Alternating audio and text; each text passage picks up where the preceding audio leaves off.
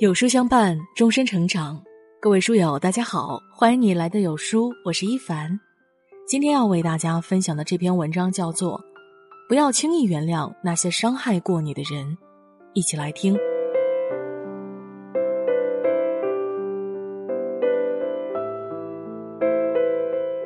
最近几年啊，网上有一句鸡汤很流行，请感谢绊倒你的人，因为他教会了你独立。请感谢伤害过你的人，因为他成就了今天的你。这句话不知道蛊毒了多少人。拒绝原谅就被讽刺心胸狭窄，对伤害耿耿于怀就被吐槽锱铢必较。然而，伤害永远不值得感谢，因为它无法被弥补。伤害你的人也永远不会知道你是如何在黑暗中奋力熬过来的。真心给错了人。只会换来寒心，原谅给错了人，只会苦了自己。鲁迅先生说过一句话：“损着别人的牙眼，却反对报复，主张宽容的人，万物和他接近。”这句话来源于他的绝笔之作《死》，也是他遗嘱中重要的一条。意思是说，那些一边损着别人，一边要求对方不能报复、要宽容的人。千万不要和他接近，因为这样的人才是最恶的人。有一位女诗人出了一本诗集《月光落在左手上》，她在这本书里写：“如果给你寄一本书，我不会寄给你诗歌，我要给你一本关于植物、关于庄稼的，告诉你稻子和稗子的区别，告诉你一颗稗子提心吊胆的春天。”他写出了如此美好的诗句，却一直生活在人间炼狱。出生时由于缺氧导致脑瘫，他一生行动不便。高中时辍学回家，然后被迫嫁给了一个没有感情基础的男人。这份婚姻给她带来了更加绵长浓烈的痛苦。丈夫是个流浪汉，没有工作，也没有读过书，脾气非常暴躁，常常按住她的头，使劲儿的往墙上撞，直到自己解气为止。当她独自熬过了无数个艰辛的日夜，终于攒够了稿费要离婚时，丈夫不仅向她索要一百万的离婚费，还肆无忌惮地重伤她。外界也对她口诛笔伐，说她忘恩不该离婚，有了钱就要抛弃曾经同甘共苦的丈夫。可是，从来没人愿意了解她曾经受过的伤害。有人说过一句话：“看客们都喜欢原谅和救赎的戏码。”都喜欢圆满的结局，但真正成熟的看客是知晓别人的难，所以不会随便指责，更不会随意重伤他人。不知他人的苦，就别劝他人大度；不了解情况，就大言不惭的评价，用自己的道德标准去绑架对方，这不仅是一种伪善，更是一种无知。对于那个被伤害的人来说，不报复。就已经是最大的原谅。隋朝吏部侍郎薛道衡在寺庙游览时，问随行的和尚：“为什么金刚怒目圆睁，但其他菩萨却低眉善目？”小和尚说：“金刚怒目，所以降服了四魔；菩萨低眉，所以慈悲六道。以前劝人做个低眉的菩萨，暖人于无形；现在才知道。”生活中有太多的魔，需要怒目才能震慑。换句话说，对待伤害你的人，你越是没有原则的退让，对方就越是得寸进尺。当你强硬起来，对方却开始变得柔软。《红楼梦》中的探春有一个别名叫做玫瑰花，意为美中带刺。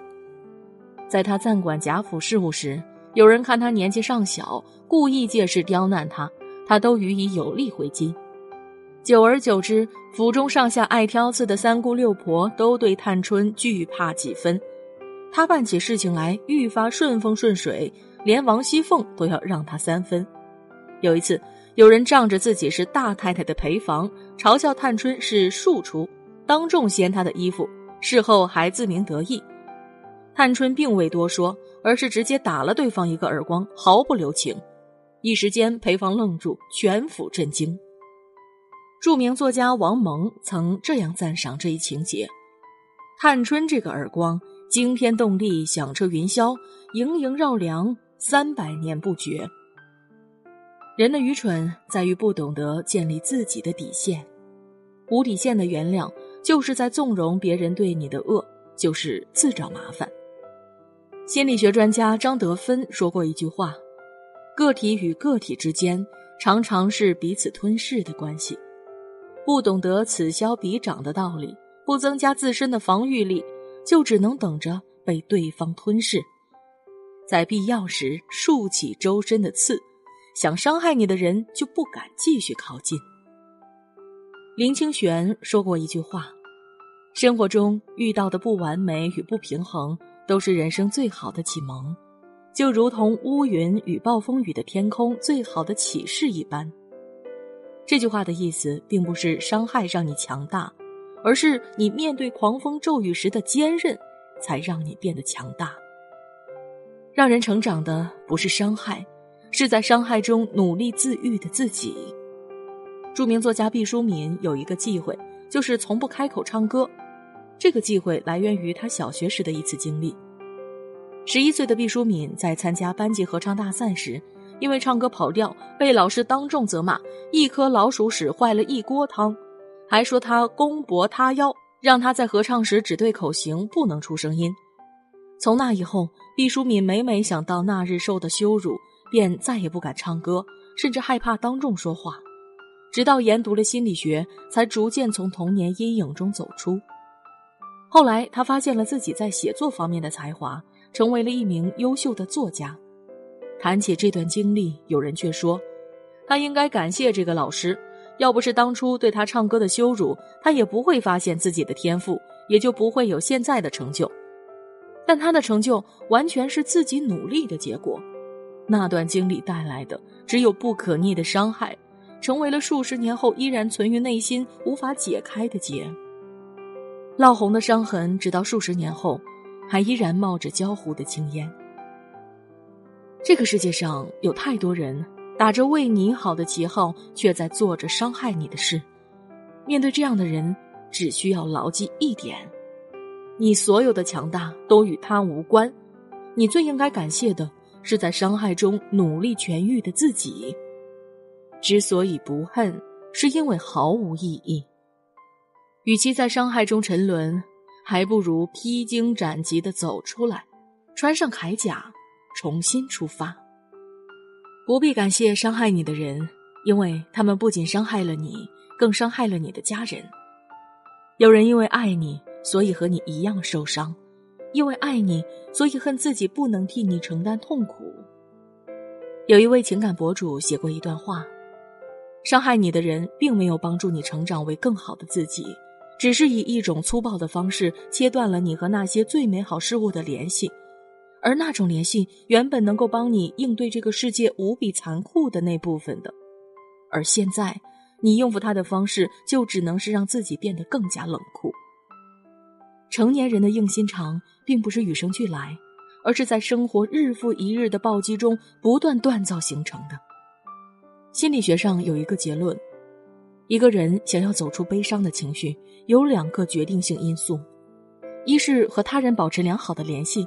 从他人身上汲取力量，二是相信生命本身的力量。换句话说，能在根本上拯救你的，只有你自己。永远不要感谢伤害你的人，但要感谢自己。感谢自己一次次在痛苦中浴火重生，感谢自己在经历过绝望后，依然选择善良。与君共勉。